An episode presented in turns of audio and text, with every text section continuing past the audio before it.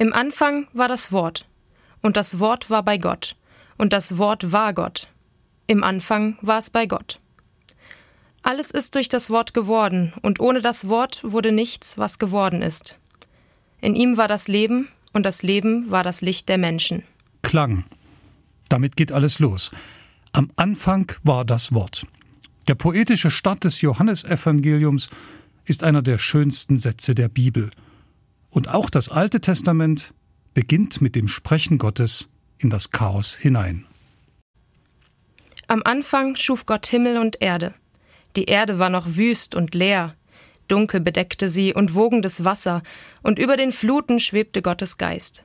Da sprach Gott, es werde Licht, und das Licht strahlte auf, und Gott sah, dass es gut war.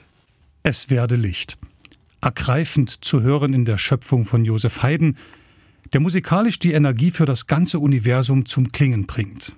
Zart lässt er den Bass beginnen zu singen. Es ist, als ob Gott den Lichtschalter gedrückt hat. Haydn hat das sicher auch mit Humor komponiert. Gott spricht, das Wort ertönt und alles klingt. Damit ist die Bibel gar nicht so weit weg von den Naturwissenschaften, die vom Big Bang und dem Urknall reden. Der Urknall steht am Beginn und lässt es richtig krachen. Und was es nicht alles zu hören gibt. Eigentlich lässt sich alles zum Klingen bringen.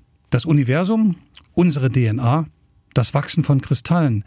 Weil alles in unserem Universum schwingt, klingt es auch. Alles schwingt, alles klingt auch wenn wir vieles davon nicht hören, weil es in Tonhöhen erklingt, die wir Menschen überhaupt nicht wahrnehmen können.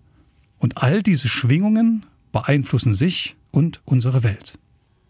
Reden wir übers Hören. Klang. Wir sind darin, wir baden in Klängen und können uns ihm nicht entziehen. Der Hörsinn ist der erste Sinn, den wir Menschen gleich am Beginn unseres Lebens voll ausgeprägt erleben. Und es ist der letzte Sinn, den wir erleben werden, wenn wir wieder von dieser Erde gehen, zu Gott gerufen, und wieder klingt die Sprache von dem Meer hinter den Schallwellen. Unsere ganze Sprache nutzt Bilder des Hörens, wenn sie vom Leben spricht.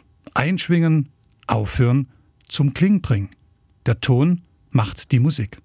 Wenn ein Ton klingen will, braucht er Resonanz, also einen Raum um sich, der die Schwingung aufnimmt und verstärkt. Beim Klavier oder der Geige klingt nicht nur die Saite, das ganze Instrument schwingt mit. Und je besser dieser Resonanzraum beschaffen ist, desto schöner kann es klingen.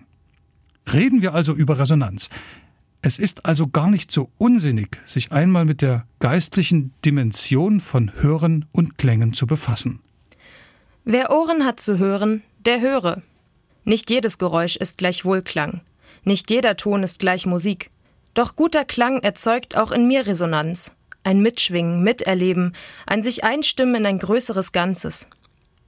Ein mieser Klang schafft Dissonanz, Abwehr und ein Erleben von Unstimmigkeit. Aber im richtigen Klang fühle ich mich wohl und geborgen. Im Psalm 57 wird diese Spannung hörbar. Vor jedem Konzert stimmen Musiker ihre Instrumente aufeinander ein. Sie hören, ob und wie sie zueinander passen, und wenn sie dann loslegen, klingt es auch. Viele Musiker, besonders wenn sie gemeinsam musizieren oder improvisieren, können ein Lied davon singen. Im Hören auf die anderen kann ich meine eigene Melodie viel besser finden. Vielleicht steckt hierin ja eines der Geheimnisse für Gottsucher. Nicht gleich mit den eigenen Liedern loslegen, sondern erst einmal hören, welche Melodie Gott für mich spielt und dann auf diese Melodie antworten, mitspielen und sich einstimmen in ein ganz eigenes Konzert. Es ist kein Wunder, dass in allen Religionen der Welt Klänge und Musik eine besondere Rolle spielen. Genauso wie die Stille. Gerade das Verhältnis von Klang und Stille oder Tönen und Pausen machen Musik so spannend. Stille. So leicht das klingt, wir haben es schwerer auf Gott zu hören als gedacht. Denn oft geht seine zarte Stimme im frommen Lärm unter, den wir so machen. Wer schon zu wissen meint, wie Gottes Melodie zu klingen hat, macht es sich unnötig schwer. Eine der schönsten Stellen im Alten Testament beschreibt das Finden Gottes so.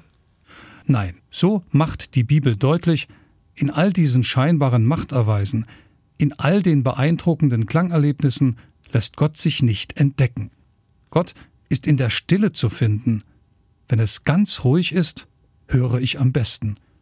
Ein Widerspruch? Wenn es nichts mehr zu hören gibt, Kann ich das Entscheidende dann klingen hören?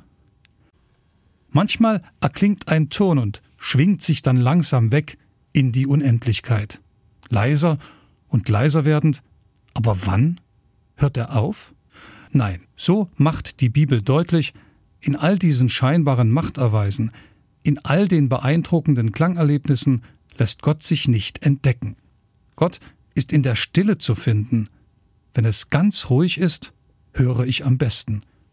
Ein Widerspruch? Wenn es nichts mehr zu hören gibt, kann ich das Entscheidende dann klingen hören?